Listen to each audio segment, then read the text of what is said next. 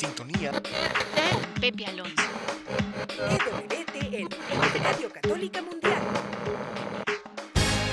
Ya no muevas ese dial. Estás en sintonía. sintonía. Con Pepe Alonso. En vivo desde los estudios de Radio Católica Mundial en Miami, Florida. Y ahora queda con ustedes Pepe Alonso.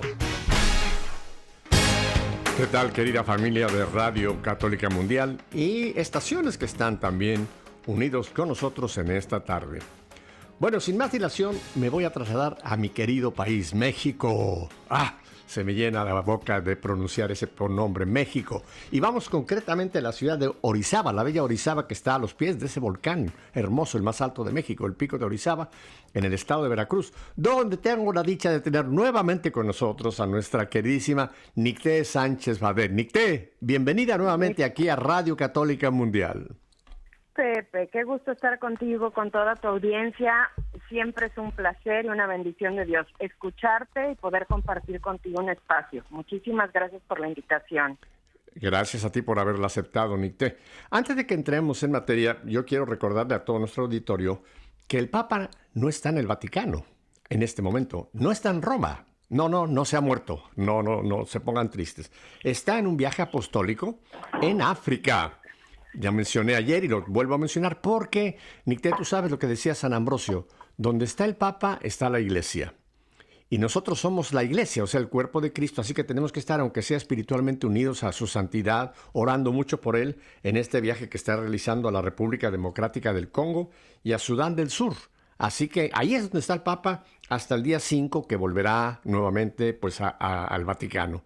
Qué importante, ¿verdad, Nick? De estar, aunque sea espiritualmente unidos con el Santo Padre en esta misión que lleva el mensajero de la paz a estos pueblos, sobre todo en África, que se necesita tantísimo esa presencia de la paz y de la armonía, ¿verdad? Como bien dices, somos iglesia y no importa, o sea, no es un lugar físico, todos estamos unidos, somos el cuerpo místico y por supuesto en oración y, con todo nuestro amor hacia el Santo Padre. Así es, así es. Bueno, Nick, ¿qué te parece si para ponernos en sintonía tengo a Eleazar y Leti que nos va a llevar en un popurrí que te va a encantar? El título de este popurrí es Mi mano está llena. Así que adelante, Eleazar y Leti.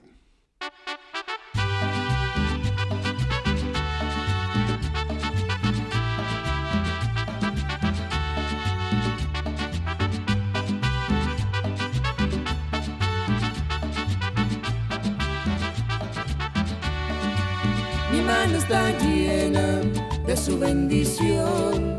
Mi mano está llena de su bendición. Y al hermano que toque bendito será, y al hermano que toque bendito será. Mi mano está llena de su bendición. Mi brazo está lleno de su bendición. Mi brazo está lleno de su bendición. Y al hermano que abrace bendito será, y al hermano que abrace bendito será, mi brazo está lleno de su bendición. Mi ojo está lleno de su bendición. Mi ojo está lleno de su bendición. Y al hermano que mire bendito será, y al hermano que mire bendito será, mi ojo está lleno de su bendición. Mi boca está llena de su bendición. Mi boca está llena de su bendición. Y al hermano que le hable bendito será, y al hermano que le hable bendito será. Mi boca está llena de su bendición. Porque Cristo ha tomado mi vida y no la quiere soltar. Porque Cristo ha tomado mi vida y no la quiere soltar. Estaba yo muy triste, mas ahora soy feliz porque Cristo ha tomado mi vida y no la quiere soltar. Y yo me sigo enamorando, me sigo enamorando, me sigo enamorando de Él. Y yo me sigo enamorando, me sigo enamorando, me sigo enamorando de Él. Estaba yo muy triste, mas ahora soy feliz, porque Cristo ha tomado mi vida y no la quiere soltar. Porque Cristo ha tomado mi vida y no la quiere soltar.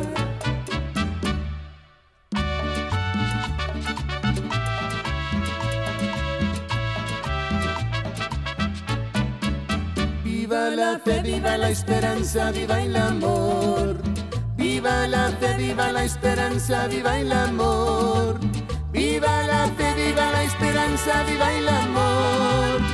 Que viva Cristo, que viva Cristo, que viva el Rey. Que viva Cristo, que viva, que viva Cristo, que viva, que viva Cristo, que viva el Rey. Que viva Cristo, que viva, que viva Cristo, que viva, que viva Cristo, que viva el Rey. Viva la fe, viva la esperanza, viva el amor. Viva la fe, viva la esperanza, viva el amor. Viva la fe, viva la esperanza, viva el amor. Que viva Cristo, que viva Cristo, que viva el Rey. Que viva Cristo, que viva, que viva Cristo, que viva, que viva Cristo, que viva el Rey.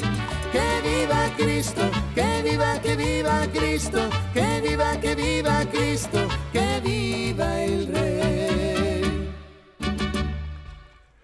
Gracias, paisanos Eleazar y Leite, por este popurrí que ya nos puso alegres. Que viva, que viva Cristo. Oye, Nicté, eh, qué importante es esta última exclamación, que viva Cristo. ¿Tú recuerdas cuántos miles de nuestros queridos mexicanos dieron su vida por defender la iglesia allá en la famosa guerra de la cristiada? Precisamente cuando iban a morir haciendo ese grito, que viva Cristo Rey, que viva la Virgen de Guadalupe. Qué importante, ¿verdad? Así es, y sobre todo en, en Guadalajara, tierra de mártires, por toda esa zona, Ajá. tierra tierra de cristeros, impresionante. Así es, Y con José Luis. Sánchez del Río, wow, qué Ese niño de ejemplar. 14 años. Exactamente, exactamente.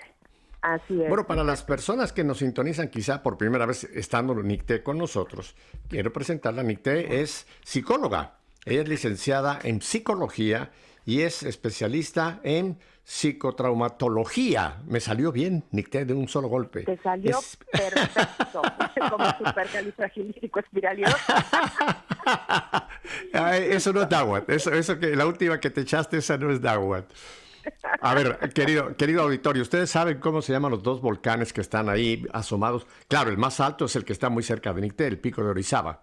Pero los dos que están cerca, digamos, de Ciudad de México, en el, estado de Puebla, estado de México, que por cierto, el, el, don, el don Goyo, como le llaman al Popocatépetl, está activo, está echando sus humitos y piensa que puede en algún momento quizá pues echar algo de, de ceniza. Pero a ver, mi auditorio, si pueden repetir estos dos volcanes, se los voy a decir una sola vez. Popocatépetl. ¿Ok? No, no, espérese, ahí va el segundo que es todavía un poquito más complicado. Ixtlacíhuatl. ¿No pudieron? Bueno, a mí me costó unos cuantos años poderlos pronunciar sin que la lengua se nos... se es que la lengua está... Esto es náhuatl, ¿verdad, eh, Nicté? Sí, sí, sí. Ajá. Así es. Sí, pero es que es, es complicado y el pico de Orizaba es el Ciclaltépetl. A- El Ciclatépetl. este, Ándale, claro, está más complicado todavía. Original, pero claro que cuesta mucho trabajo, por supuesto. Para quien, quien no está eh, este, familiarizado, ¿no? Con nuestra cultura, sí cuesta mucho trabajo. Ajá. Una vez Así hablando es. con un amigo mío, le decía, a ver, pronuncia estas palabras y no podía. Y me decía, no, mira, quizás si yo me tomo dos tequilas lo puedo decir. Le digo, olvídate, si te tomas dos tequilas, menos los vas a poder. Se te va a hacer la lengua trabazona, así que nada de que dos tequilas. Nicté, este popurrí que nos llevó Eliazar y Leti me hacía pensar que este tipo de, de canto tan alegre se usa mucho en los grupos de oración, en donde tú vas a un grupo de oración y la gente levanta las manos y canta y bueno, y se, como dice, mi mano está llena y le dan la mano al de al lado y en fin, es, es una fiesta enorme la que eh, muchas veces en estos grupos de oración, en un popurrí como el que acabamos de oír, pues se expresa, ¿no? Pero yo les he dicho, esta alegría que ustedes tienen en el grupo de oración, aquí en la parroquia, donde quiera que se reúnan, ¿ustedes lo expresan en el mundo? ¿O solamente es algo que hacemos aquí en privado, en nuestra parroquia, en nuestro grupo, en fin, en estos ambientes, eh, pues digamos, cristianos católicos, ¿no? Pero, Nicté, qué tristeza, ¿verdad? Ver que muchísimos de nosotros cristianos, y yo digo cristianos porque no solamente me refiero a los católicos, que por supuesto somos cristianos, sino también a- los hermanos esperados, a los hermanos separados, llamémoslo así, porque yo les digo esperados. Qué tristeza que tú vas por el mundo Y es raro que tú veas realmente a los cristianos expresar o, o que se les vea que somos, que somos un pueblo, un pueblo escogido por Dios. Y, y, muchas veces tú no sabes distinguir entre un pagano y un cristiano. ¿No te ha pasado eso, Necté? Sí, completamente. Como decimos, tendríamos que tener cara de domingo de gloria, ¿no? Y no de Viernes Santo. y cuesta mucho trabajo. Y, y, no podemos transmitir justo eso de ser elegidos, ¿no? Como el, el, pueblo de Dios. Entonces, pero pues todo eso tiene tanto que ver con nuestra experiencia humana, con pues con este cuerpo que pesa y con esta psicología uh -huh. que a veces hace tan compleja, justo, tan complejo el poder entender wow, soy muy amado, estoy, o sea, soy católico, gracias a Dios, y soy una persona muy amada por Dios. Entonces, uh -huh. eh, pues por mucho de nuestra experiencia eh, dentro, dentro de nuestra vivencia familiar, eh, y lo que haya sucedido en nuestra vida, pues no nos sentimos de esa manera hijos, uh -huh. hijos muy amados de Dios, que con eso uh -huh. ya deberíamos de estar alegres eh, todo el tiempo. Pero claro, bueno, así es, así es la experiencia humana y así somos los seres humanos, no, no hay algo uh -huh. estable o permanente, ¿no?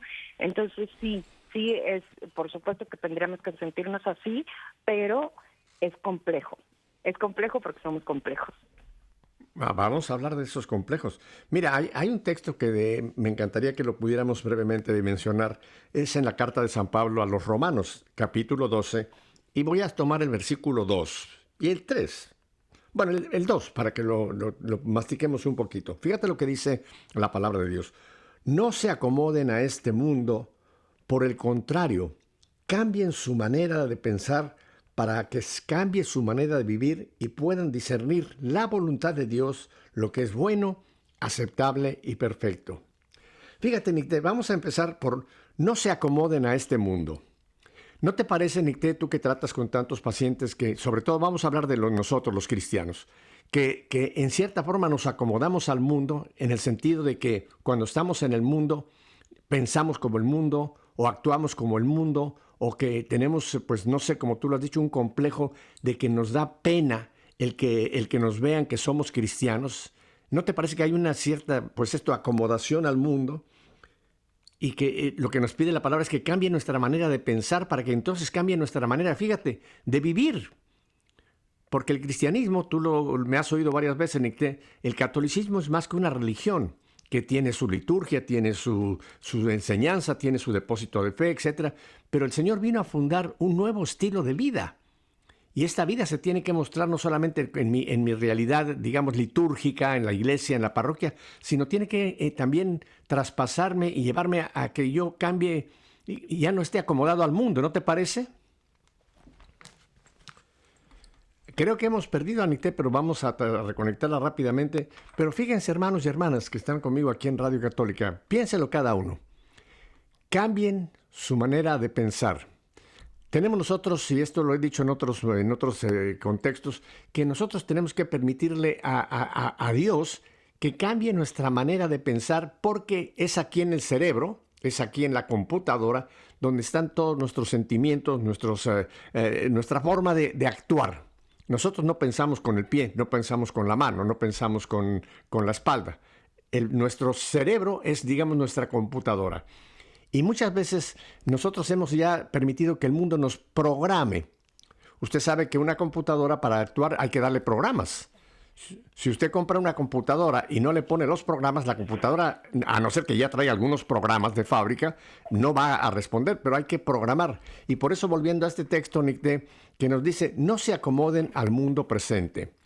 Yo lo veo, Nicté, como que nos hemos permitido que el mundo en cierta forma nos mundanice, en lugar de nosotros cristianizar al mundo. ¿No te parece, Nicté? Sí, totalmente de acuerdo contigo. Y es que eh, muchas veces nos dejamos llevar como veletas, ¿no? O sea, por lo que está ocurriendo a nuestro alrededor, por las situaciones, por lo que nos venden, por todo aquello que nos va generando alguna sensación. Entonces, si la fe depende de nuestros sentimientos o de nuestro estado de ánimo, pues estamos fritos, ¿no? Porque nuestro estado uh -huh. de ánimo puede ser cambiante. Entonces, em, de verdad que hay algunos pasos muy esenciales que nosotros podemos seguir y que me gustaría eh, dejarlos al final del programa para cuando pues no se nos acomode el humor y decir, este, no se me acomoda el humor, pero bueno, aquí, aquí soy templo del Espíritu Santo, aquí está, aquí inhabita la Santísima Trinidad en mí, entonces por lo tanto tengo una comunicación directa con Dios, con el que me hizo, al que estoy hecha imagen y semejanza, ¿no? Fíjate que hoy, día 2 de febrero, estamos celebrando una fiesta hermosísima, que es lo que llamamos eh, la presentación del niño en el templo, que también se le llama la Candelaria porque en el día de hoy, en muchos, en muchos lugares, todavía hoy se bendicen las velas, los cirios, para que tengamos estas velas en casa cuando hacemos oración o lo queremos pedir en una forma especial, una, una intercesión por algo. Hoy día, eh, pero es interesante porque cuando tú lees las lecturas del día de hoy, habla de que no solamente Jesús era la luz, como lo dijo Simeón cuando recibió al niño allá en el templo, sino que cada uno de nosotros estamos llamados a ser luz. El Señor nos dijo, ustedes tienen que ser luz, tienen que ser sal. ¿Y, la luz dónde es que tiene que brillar? Cuando tenemos eh, la luz del sol afuera, radiante, ¿prendemos una vela? No. ¿Cuándo es que se prende una vela, Nicte? Cuando hay oscuridad. Ahí está. Justo. Y en los momentos más oscuros es donde podemos encontrarnos eh, con Dios. Y aquí, aquí me gustaría como como explicar algo. Eh, Muchas veces nosotros podemos decir es que Dios me mandó esta esta desgracia, ¿no? Hablamos de esto, Dios me lo mandó, Dios me lo envió y no es así. O sea, la muerte, el dolor, el sufrimiento, la enfermedad no estaban en el plan de Dios o sea, Él manda a su Hijo muy amado para podernos redimir y sacarnos de, de, de, todo este de todo este sufrimiento sin sentido, o sea, por el dolor se atraviesa. O sea, hay momentos dolorosos en la vida que yo puedo transitar, pero cuando yo estoy dándole dándole y dándole y me quedo ahí atorado y no veo esperanza, no hay claridad, está, eh, tengo, tengo una visión eh, opaca de lo, de lo que puede haber alrededor, por toda por toda mi experiencia este de vida. Entonces es cuando cuando nosotros nos desanimamos cuando nosotros empezamos a creer que Dios nos ha castigado Dios nos ha puesto eh, ciertas situaciones en nuestra vida eh, sí como si estuviera jugando no al ajedrez y mueve esta ficha por acá y esta ficha para allá. No vamos a decir que Dios se aprovecha de esa situación para hacerse más presente y para estar más cerca de nosotros. O sea, Dios mismo se hizo hombre y verdadero hombre, o sea, fue verdadero hombre y verdadero Dios. Eso eso es algo impresionante porque él experimentó cansancio, experimentó sed, experimentó inquietud, tristeza. E-, experimentó tristeza. Tristeza, lo vemos por ejemplo cuando lloró porque eh, cuando la muerte de su amigo Lázaro, que dice el Señor lloró, ¿verdad? Así y, y, el Señor se cansaba y el Señor se retiraba a orar y fueron a despertar al Señor, ¿no? Este, Estaba ahí y nos vino a, a, dejar una ruta para saber cómo nosotros con, con todo con toda esta carga del pecado original, con toda nuestra humanidad, podemos atravesar por esta por esta iglesia eh, peregrina, ¿no? Y, y, hay algo aquí que me gustaría diferenciar porque nosotros solemos como que confundir las emociones con los sentimientos. Eh, lo que estoy sintiendo, de qué surge o de dónde viene, y hay una, una diferencia grande. Digo, emociones y sentimientos son como la parte de nuestro cerebro emocional, ¿no? Tenemos, vamos a decir, un cerebro racional donde se procesan pensamientos y hay un, un cerebro el pensamiento lógico, analítico, en el que somos conscientes, ¿no? Y hay y está el cerebro emocional, donde están los sentimientos y las emociones. Pero, pero fíjate, Pepe, el, la emoción es un conjunto de mm, respuestas neuroquímicas, hormonales, eh, que se producen en, en, nuestro sistema límbico, en nuestro cerebro límbico, en nuestro cerebro emocional. Entonces son procesos fisiológicos primitivos eh, que nos ayudan a sobrevivir, nos ayudan a la, a la supervivencia. Entonces no podemos decir, es que hay emociones malas y emociones mal, este, buenas. No, puede haber eh, agradables y, y, no tan agradables pero todo lo que es eh, lo que son las emociones, el miedo, el enojo, la alegría, eh, la sorpresa, que vamos a decir que es una emoción neutra, porque siempre es la antesala de otra emoción. Si te dan una sorpresa, pues puede ser que te guste mucho y te alegres o puede ser que te den la sorpresa que alguien murió, ¿verdad? Entonces es así como, como que entra inmediatamente la tristeza. Pero bueno, el miedo, el, el asco, ¿no? todas esas emociones eh, nos ayudan a comunicarnos, a adaptarnos, nos, nos lanzan información. O sea, si me voy a comer algo que está echado a perder, pues me da asco, ¿no? Eh, a veces el que sienta rechazo hacia, hacia una persona eh, y se oye feo, sentí asco, ¿no? O sea, fue como algo desagradable. Puede ser a lo mejor una alerta de, de, de no, te, no, no, te acerques a esta persona, no te va a hacer tanto bien. O, o si eh, experimento miedo, pues también es bueno, o sea, es bueno experimentar miedo, o sea, si a un niño desde chiquito le dices, no metas los dedos ahí al enchufe, este, porque te va a dar un toque, pues si no le dices no y es, eh, pues a lo mejor no llega ni a la adolescencia, ¿verdad? Porque muere electrocutado. Entonces, por supuesto que todas las emociones son buenas y nos ayudan a adaptarnos a la situación. Ahora, en, lo que mencionabas también de, las circunstancias de la vida en la que nos puede venir un tiempo de, tristeza o un tiempo de alegría, según las circunstancias de la vida.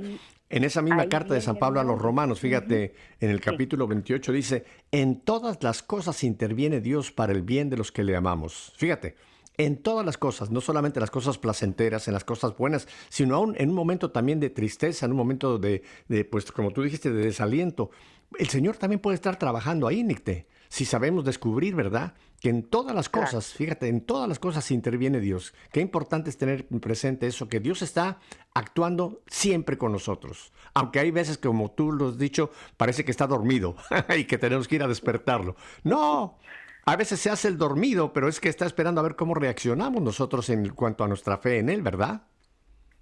Sí, podríamos decir, es que ¿dónde estaba Dios en ese momento de mi vida? O sea, no, yo no lo sentía, no, o sea, es que la fe no se trata de sentir bonito todo el tiempo. No, Él está presente y está además sufriendo con nosotros. Todo lo que hemos vivido, eh, Él lo ha sufrido, todo lo que hemos vivido desagradable, ¿no? De dolor, Él lo ha sufrido con nosotros y, y de forma más auténtica, más perfecta que nosotros, porque nosotros estamos de cierta manera anestesiados. De verdad que el cerebro, el cerebro es una herramienta maravillosa que Dios nos, ha regalado, porque cuando hay situaciones tan extremas de dolor, el cerebro tiene una función en la que se llama disociación, en la que te bloqueas o te sales de ese lugar. O sea, por ejemplo, con víctimas de abuso sexual eh, se experimenta esa sensación, ¿no? Con niños pequeños es como se va el niño mentalmente a otro lado, porque donde está es tan fuerte estar, es tan doloroso estar que el cerebro ¡pum! te lleva a otro a otro lugar. Mm. Entonces es tenemos todas las herramientas eh, eh, nosotros, o sea, todas esas em, funciones, todos esos procesos intrapsíquicos que ocurren son para nuestro bien. Entonces, desde la creación, desde nuestro cuerpo, así como estamos hechos y diseñados, está muy bien está perfecto. o sea, todas esas funciones que, eh, que, digo, mientras no caigan en una patología, ¿no? Pero todas esas funciones que nos ayudan a sobrevivir a los eventos dolorosos, traumáticos, eh, pues están ahí justo para eso, para ayudarnos a sobrevivir. Y, y entonces, fíjate, las emociones eh, eh, no somos conscientes cuando surgen. O sea, de repente me, a veces no somos conscientes, eh, puede ser consciente el otro y no yo. O sea, el otro se está dando cuenta que yo ya estoy enojado por mi cara, por mi expresión, porque me puse tenso, ¿no?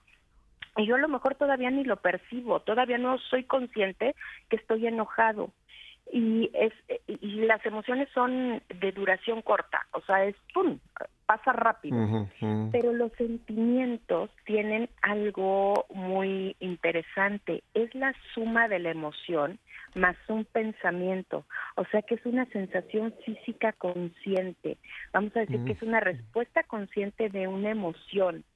Entonces, esa, e, e, esos sentimientos o emociones eh, únicamente los podemos gestionar, como se oye tanto de gestión de emociones y control de emociones o, lo que sea, eh, que hay muchas terapias así, eh, cuando les damos un significado.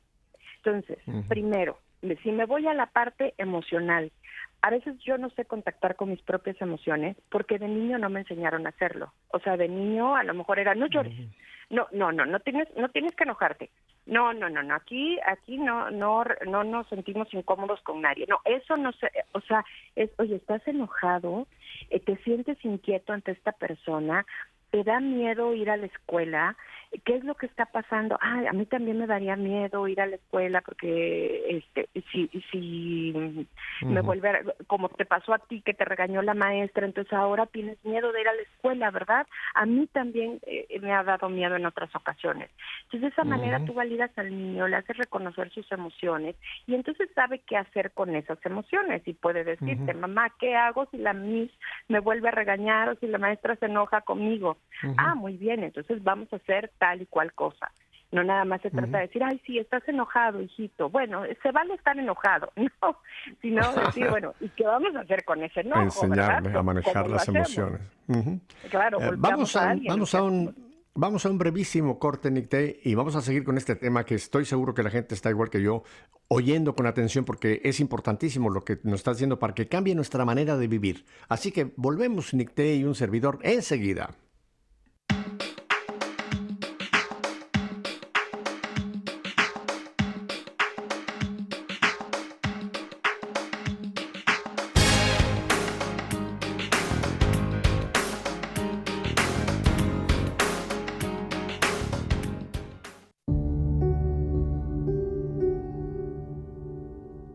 Rey celeste, Espíritu consolador, Espíritu de verdad, que estás presente en todas partes y lo llenas todo, tesoro de todo bien y fuente de la vida.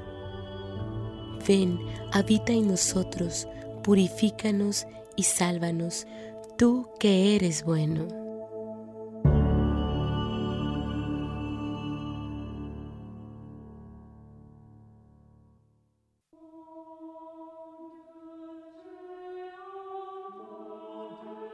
Pues sus proyectos no son los míos y mis caminos no son los mismos de ustedes, dice Yahvé. Así como el cielo está muy alto por encima de la tierra, así también mis caminos se elevan por encima de sus caminos y mis proyectos son muy superiores a los de ustedes.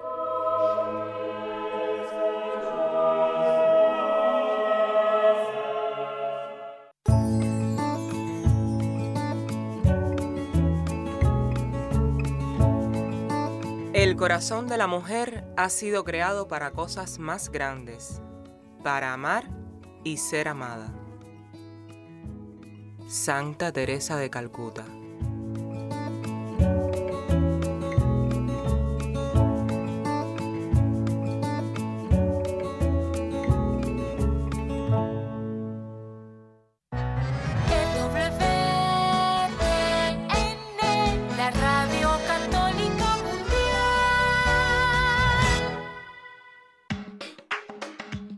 Estamos en la ciudad de Orizaba con nuestra querida Nicté Sánchez que nos está dando pues una luz, una, una claridad en cuanto a cómo poder movernos con esta realidad que es nuestro, nuestro bagaje de emociones.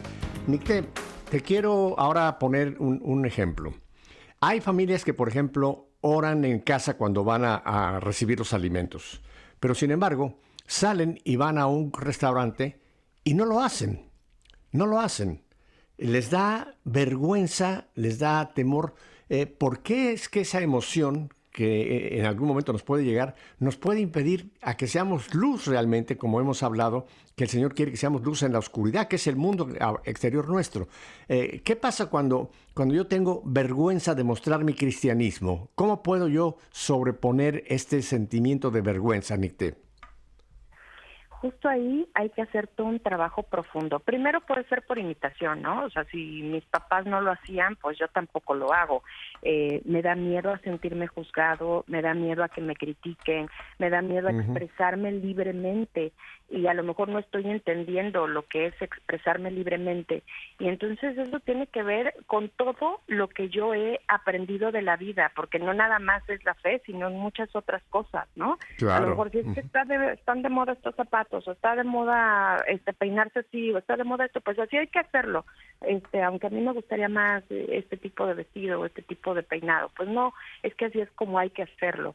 Entonces, ese como hay que hacerlo viene desde desde una mm, eh, desde una afirmación que se hizo en el hogar. Es que así se tienen que hacer las cosas, ¿no? O sea, eh, la verdad es que nosotros, eh, mucha de, eh, bueno, tú, a lo mejor hasta personas eh, como yo, de casi, casi 50 años, este, fuimos creados en base, eh, con, un, con un modelo de educación que fue el autoritarismo y eh, que no es el modelo ideal, ¿verdad? Y, y ahora estamos al otro extremo, en la sobreprotección, ¿no? Que no llore mi hijo, si la maestra le gritó, voy entonces yo le voy a decir a la maestra que nadie lo toque, es hacer, la sobreprotección es hacer por el hijo lo que él puede hacer, y el autoritarismo es, es el, el ser determinante, pues esto no se hace así, y, y te callas la boca, y si no, eh, te voy a pegar. Digo, dentro de las dos, si solamente existieran estas dos formas de criar, la mejor es el autoritarismo porque por lo menos tenemos reglas claras. No estoy diciendo Claro. que sean mejor, hay que buscar el punto medio, porque eh, cuando hay reglas claras, cuando hay em, límites y cuando se es consciente de, de hasta dónde, eh, eh, de hacer un buen uso de nuestra libertad, cuando somos conscientes de ello, entonces es cuando nosotros podemos em, experimentar una madurez emocional y de poder entender qué es lo que está pasando conmigo. ¿Por qué me siento avergonzado de hacer la señal de la cruz en un restaurante? ¿Por qué me siento avergonzado? Por ejemplo, aquí en, eh, en México, en algunas ciudades, eh, se usa que al pasar frente a una iglesia te, te hagas la señal Se, de la se cruz. persina uno. ajá. Ujú. Se persina, sí. Y a mucha gente pues como que le da pena o no lo hace o, o, o lo, o sea, no, o sea, ¿cómo voy a tener una manifestación este eh, pública, ¿no? De mi fe. Eh, cuando a lo mejor un musulmán no le importa este, tender su tapete eh, y, y, este, Ah, sí. eh, inclinarse hacia la meca, ¿no? O sea, no le importa y a mí sí me Mira, puede yo, lo- yo lo he visto, yo lo he visto, Nicté, por ejemplo, a mí que antes que tenía que estar continuamente en los aeropuertos, yo he visto, por ejemplo, a judíos, hermanos nuestros judíos, porque son nuestros hermanos mayores, cuando llega el momento de su oración, buscar una ventana que los oriente hacia el este para orar hacia Jerusalén, y tú los ves con su talit, con su chal, su, su chal de oración, orando y haciendo sus reverencias, o sea, haciendo su oración. A mí me ha tocado también ver, como tú lo has mencionado, eh, hermanos eh, musulmanes que cuando llega el momento de la oración, donde quiera, en aeropuertos, hincarse en el piso y ponerse otra vez viendo hacia el este, que esa es la, la forma que se ora, eh, hacia Jerusalén en este caso, hacia ellos hacia la Meca, haciendo sus oraciones. Yo no he visto, y te lo digo por muchos años, veintipico años viajando en aeropuertos, por ejemplo, yo no he visto nunca a un católico que tenga su rosario en la mano y que esté rezando el rosario. Yo no sé si tú lo has visto, a mí no me ha tocado ver a nadie que tú digas, mira, esa persona está rezando el rosario porque tiene su rosario en la mano y está en oración. ¿Tú lo has visto alguna vez? En un retiro. No, no, no, claro, y en, la, y en- y en la parroquia el domingo tú... No, pero te estoy hablando en un lugar público, por ejemplo, que estás esperando un avión, que tienes un montón de tiempo y que hagas tú tu oración, o hagas, por ejemplo, puse el caso del rosario porque es el que tiene una, una manifestación visible, ¿no? Yo puedo estar en Claro. silencio haciendo una oración profunda, pero nadie se va a enterar. Y, y yo no digo que Así usemos es. el rosario para que la demás gente se entere, no, es porque yo quiero rezar mi rosario y quiero tener mi rosario en la mano y que la gente afuera, si me ve, pues que vea que estoy orando, ¿no? Ese es el punto. ¿Por qué hemos, hemos caído en ese, en ese temor o miedo al qué dirán? Qué terrible es eso del qué dirán, ¿no? Justo, y eso, eh, te- te- como explicaba yo hace un momento, es la diferencia entre emoción y sentimiento. La emoción es algo que surge así de impronta, eh, es una respuesta fisiológica de mi organismo, hormonal, y ¡pum! sale, estoy enojado, o estoy muy contento, o estoy, este, tengo mucho miedo, etcétera. Pero los sentimientos es una emoción más un pensamiento. Entonces, me siento eh, me siento incómodo, no me siento muy cómoda, ¿no? Que, que podría venir como de una respuesta al, a- al, al disgusto, al desagrado. No me siento muy cómodo porque viene el pensamiento, soy ridículo si hago esto en público.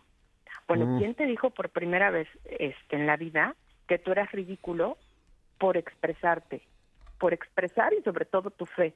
¿Quién te dijo alguna vez en la vida eso?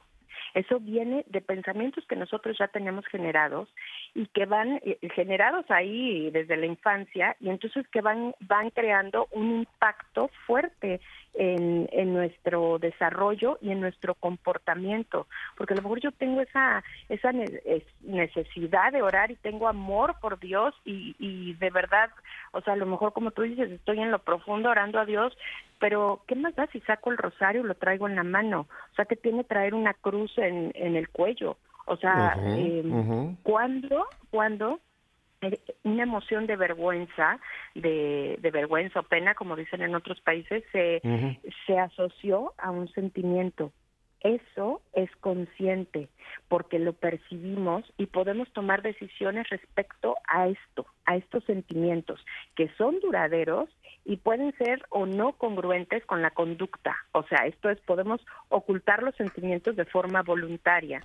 Entonces, ese sentimiento de amor a Dios yo lo puedo ocultar por un pensamiento que va aunado a sentirme avergonzado o a sentirme juzgado o a sentirme criticado.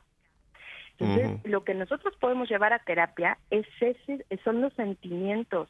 Es que me, me siento eh, profundamente abandonado, me siento profundamente rechazado, me siento traicionado, ¿ok? Vamos a ver en tu historia cuándo tú empezaste a sentirte así, desde cuándo te percibes abandonado, desde cuándo te percibes traicionado, pues desde que mis papás se divorciaron, porque no se vale que le hagan eso a un hijo, o sea, nos traicionaron a mí y a mis hermanos al, al haberse divorciado, ok, pues vamos a trabajar en, en esto, en este contexto, en este evento de tu vida generó tanto dolor para darle un significado. Y un significado es tomar, darle un sentido al sufrimiento, a esto que te ha dolido por tanto tiempo, que ya no nada más es una cortadita, sino que eh, ha dolido y ha estado ahí esa cortadita y que has lavado los trastes y que has este, cargado cosas que ya se hizo una herida bien grande. Entonces vamos a darle un sentido a ese sufrimiento, pues ya está sufriendo, ya no nada más es una cortadita, es una herida grande que está sangrando. Y eso es lo que nosotros podemos llevar a terapia. Eh, sí tiene que ver, por supuesto, nuestra relación con Dios con una experiencia psicológica yo me voy a relacionar con Dios desde cómo fue mi relación con, con mis padres, mis cuidadores primarios, con mis figuras de autoridad, ¿no? Con aquel este sacerdote de, de mi parroquia, con aquel maestro, con mis padres, mi mamá, mi papá, mis abuelos, quien, todas aquellas personas que hayan sido una figura de autoridad. Así es como aprendo de manera intuitiva, vamos a decir, a relacionarme con Dios pero por supuesto que mi, fue, mi fe puede ir creciendo, puede ir aumentando y yo puedo ir encontrando muchas respuestas. Dios está como un enamorado rondándonos y buscándonos todo el tiempo. Él quiere conectar, tiene una necesidad enorme de conectar, necesidad de Dios de conectar conmigo su criatura. Tiene una necesidad inmensa. Entonces, quienes somos papás lo podemos entender, ¿no? O sea, ver a un hijo después de no verlo un tiempo es como, dame un abrazo, ¿no? O déjate marco, te mando un WhatsApp. O sea, tengo una necesidad de conectar contigo, de, de saber cómo estás, aunque sea verte por una pantalla de celular, este, de, de, la computadora, pero quiero, quiero estar contigo. Si nosotros podemos experimentar eso y tenemos esa necesidad, o sea, ¿qué no será de Dios que nos ama tanto y que es amor puro, completo, total, ¿no? Ah, a, mí, a mí hay veces que me preocupa el hecho de que realmente hoy día es tan difícil que tú puedas ver a un cristiano y no porque ande haciendo alaracas y cosas raras, no, no, simplemente cuando tú vives tu cristianismo y lo reflejas en tu vida civil, no solamente en tu vida privada, en tu vida religiosa, sino en tu vida civil, eh, la gente lo va a notar. Mira, eh, perdón, es interesante que el Señor nos dijo que teníamos nosotros que ser testigos salgan, nos envió a salir al mundo, vayan y hagan discípulos. Y hay un documento que yo uso frecuentísimamente porque creo que es tan válido como fue dado en el 65, Evangelii Nuncianti, la evangelización en el mundo actual de Pablo VI, que dice que la evangelización empieza por un testimonio de vida. Fíjate, por un testimonio de vida. Hay un documento, Gaudium et Spes del Vaticano II, Nicté, que dice algo que también es trágico. Y decía el documento, también dado por, por Pablo VI, bueno, que fue quien cerró el Vaticano II, que decía que la gran tragedia de nuestros días es el divorcio entre fe y vida. O sea, la fe la hemos remitido a un rincón de mi vida y mi vida, ya mi vida, mi vida empezando por la familia, después mi vida social, mi vida laboral, no, no refleja esa fe no la refleja. Y creo que esa es la gran tragedia que hoy día el, más, el mundo nos ha más mundanizado que nosotros cristianizado. Mira, te pongo un ejemplo. Recién pasamos la época de las Navidades. Tú sabes que para muchísima gente ya no es correcto el decir feliz Navidad, sino que te dicen felices fiestas. A mí cada vez que una persona me dice felices fiestas, le digo feliz Navidad. Con una gran sonrisa le devuelvo el, el saludo. Pero fíjate, felices fiestas. ¿Cómo que fiestas? Fiesta la de tu pueblo, la de tu, la de tu barrio, la de tu familia, pero eh, eh, ¿cómo que felices fiestas? No, feliz Navidad.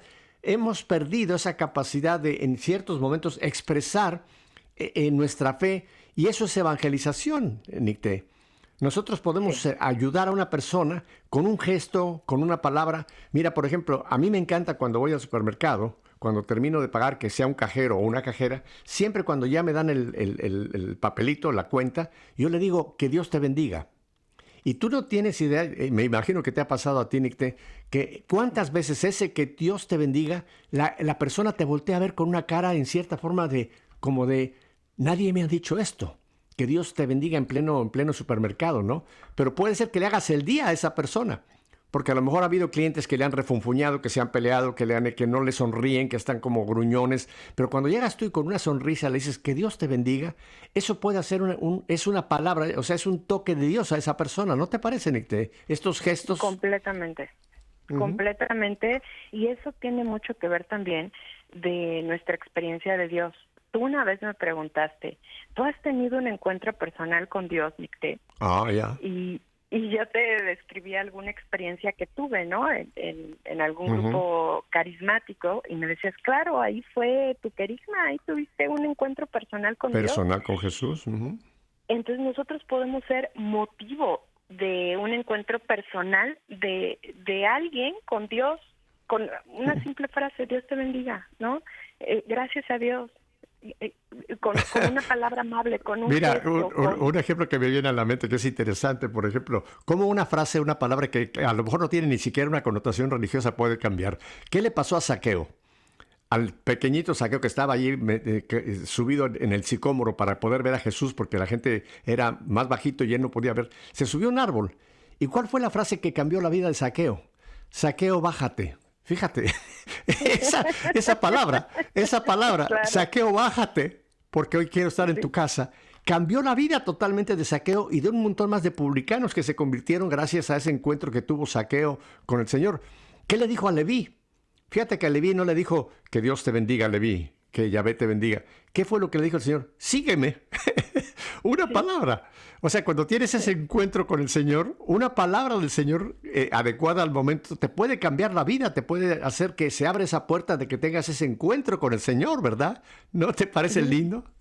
Muchas veces he tratado de, de imaginar cómo fuese sígueme viendo a los ojos de cada uno de sus discípulos. O sea, ¿qué pudieron haber visto? Y de dejar todo, preocupaciones y este, pues todo lo que estaban esperando en el, en el Mesías, ¿no? O sea, que viniera con poder a liberarlos de los romanos, que viniera con un ejército y se presenta como un rabino más, Así como había muchos rabinos en esa época que se casaban ya a una edad más grande porque se dedicaban a estudiar, a predicar, a ir este, con sus discípulos, él se presenta de una forma tan sutil, tan eh, respetuosa, porque de otra manera, quién sabe si si lo hubieran, lo hubieran, se hubieran sentido cercanos a él, ¿no? Y entonces ese sígueme es tan importante y todos los días nosotros tenemos un sígueme de Dios, todos los días. Entonces, hay un, hay un triste caso, hay un triste caso en los evangelios que, que lo hemos leído muchas veces. Esto no es una parábola, esto es un hecho que ocurrió. El joven rico, Nicté. El joven rico que se acercó al Señor, ¿qué tengo que hacer? Y el Señor le dijo, mira, vende todo lo que tienes y ven y sígueme. Y dice el Evangelio que el joven bajó la cabeza y tristemente se alejó. Fíjate, él, oyó el sígueme del Señor. Y es más, eh, creo que es Lucas que dice que lo miró con amor. Fíjate qué mirada del Señor a este joven. Lo miró con amor. Sin embargo, este joven no pudo, ahí tuvo el miedo de soltar su, su seguridad, su miedo de dejar su, lo que era para él importante.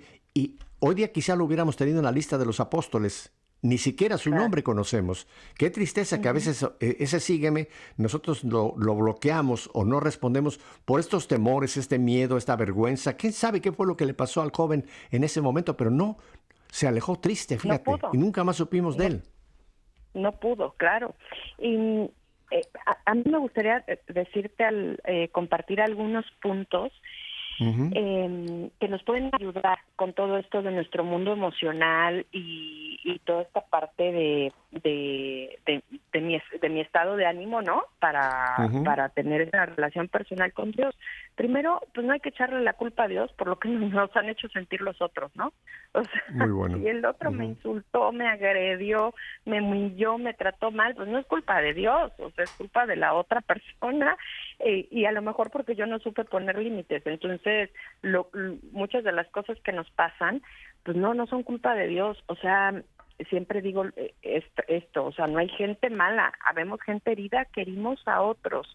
Y las heridas, las heridas que nosotros podemos tener, heridas emocionales, pues son a causa de nuestros pecados y de los actos pecaminosos de los demás. Y eso es parte de la experiencia humana. Somos pecadores, es eh, parte del, del pecado original. Entonces, no, no culpar a Dios por lo que está pasando, este, por lo que me está pasando, ¿no? Lo otro que, que ya lo había dicho saber que Dios todo el tiempo nos está buscando, está tratando de conectar con nosotros una y otra vez, incluso cuando nosotros no sabemos cómo conectar con Él. Él está ahí eh, eh, esperando, nos necesita. Eh, el encuentro personal con Dios, si yo no he sentido, no, no, no me, no me he percatado que he tenido un encuentro personal con Dios, pues buscarlo y decir, bueno, me voy a, voy a buscar quien me acompañe espiritualmente que alguna vez eh, oía yo que eh, un director espiritual es un compañero del alma, alguien que me ayuda a entender la voz del Espíritu Santo, esas esas emociones del Espíritu Santo, a poderlas eh, discernir, entender y entonces moverme hacia lo bueno, bello y verdadero que fue para lo que para lo que fuimos creados, ¿no? y, y en la medida de lo posible pues esos defectos dominantes irlos irlos pudiendo pues dominar y, y poder este tener mayor gestión de mi mundo emocional. Y algo súper importante es conocer a Dios a través de su palabra a través de la lectura de la Biblia eh, como tú decías, eh, este, nuestros hermanos mayores, los judíos, pues algunos traen eh, las escrituras así en la frente, un pergaminito. Ah, sí, el pergamino del Torah, un pedazo del Torah, de la ley. Claro, un pedacito del Torah, y ahí, ahí lo traen. Entonces, pues por lo menos tener una Biblia en la casa. Este, alguna vez, eh, cuando recién me casé, pues yo llevaba mi Biblia de la primera comunión que se me mojó y estaba toda amarilla, tiesa, y dije, no, pues lo primero que hay que hacer es poner una Biblia, ¿verdad? Comprar una Biblia. y este y justo de regalo de bodas nos habían dado una Biblia enorme. Dije, pues esto es lo primero que tiene que haber en un hogar cristiano, eh, porque pues tú, como lo he compartido, yo fui conversa, ¿no? Este, soy conversa, o sea, yo eh, fui formada atea. Oye, pero tiene, tiene que haber una Biblia en un hogar cristiano, pero para que la lean, porque no sé si te ha tocado que vas a casa si, y entras a la sala o al comedor, o no al comedor, o a, la, a la sala, y tienen una Biblia linda, abierta, pero la tienen como adorno. la tienen como un adorno. No, la Biblia no es un adorno. Como adorno, pero otra que sí leas, ¿no? o oh, bueno, tú ya subiste a dos el, el, número de Biblias. sí, o sea, pero a dos y a más, ¿no? Entonces, este, porque mm, conociendo a Dios a través de su palabra, no importa mi estado emocional, mi estado de ánimo, porque yo ya tengo el conocimiento de que hay un Dios que me ama profundamente, que estoy hecho a su imagen y semejanza y que me ha prometido un reino que no es de este mundo. Y todo eso está en las escrituras, todo, todo eso está en la palabra.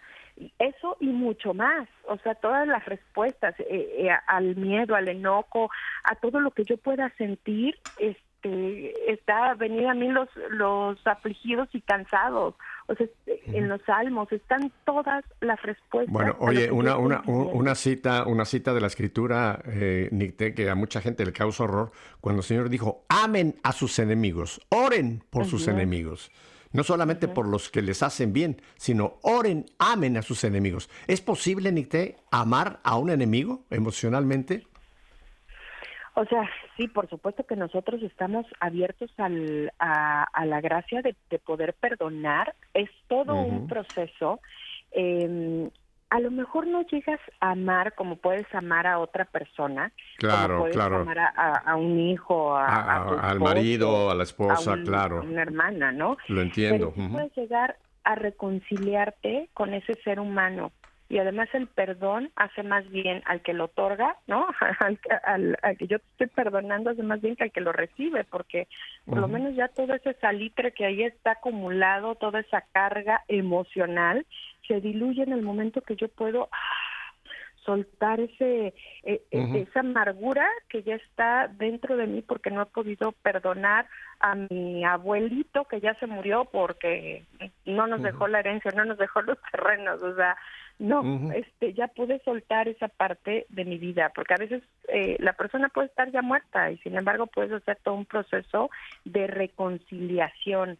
O sea, aunque la otra persona no esté presente o no esté dispuesta a hacer ese proceso de reconciliación, yo sí puedo hacerlo. Puedo hacerlo de manera personal. Sí se necesita apoyo, una red de apoyo, acompañamiento espiritual, terapéutico, lo que sea necesario, pero por supuesto que sí se puede. Este, Sí, a lo mejor no puedo llegar a amar y así te invito este, a mi casa y ven a comer con nosotros y este, pues, mataste a mi papá, ¿verdad? Pero sí puedo reconciliarme, reconciliarme liberarme, liberarme de ese, de ese sentimiento negativo. Nicte, en este par de minutitos que me quedan, ¿cuál sería tu resumen en, en cuanto a este tema importantísimo que has tocado esta tarde?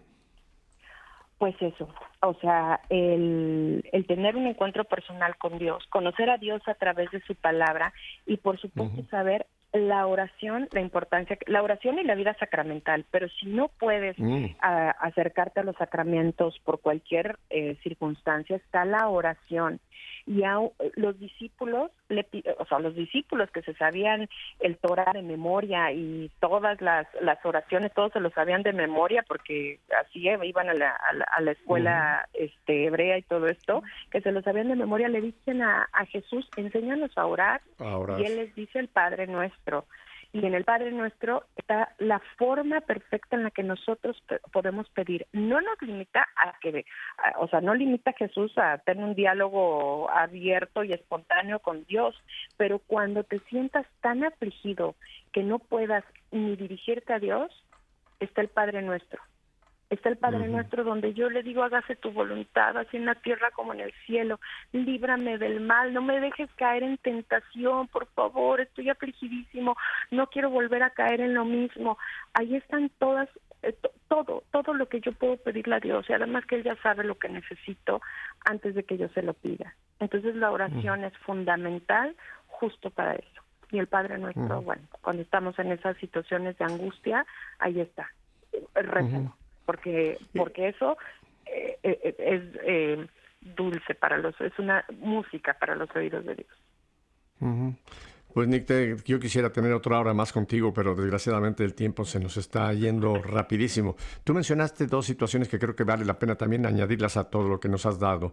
Una, buscar una ayuda espiritual, un director espiritual. Ahora, disierna bien quién es el director espiritual. No todo, no cualquier sacerdote puede ser un buen director espiritual y no tengo absolutamente nada, no estoy hablando mal de los sacerdotes, pero hay algunos que son más, eh, más eh, administrativos, más de y algunos que son más pastorales. Hay que discernir bien quién es el sacerdote que realmente yo puedo pedirle una ayuda espiritual. Y lo segundo, que ya vamos a hacer otro programa pronto, Nicté, también buscar la ayuda de alguien como tú, alguien que está profesionales, que nos pueden ayudar a, pues, a sacar todo ese bagaje que traemos de, situaciones que nos están haciendo pues, eh, no vivir realmente en plenitud nuestro cristianismo y ser luz para el mundo.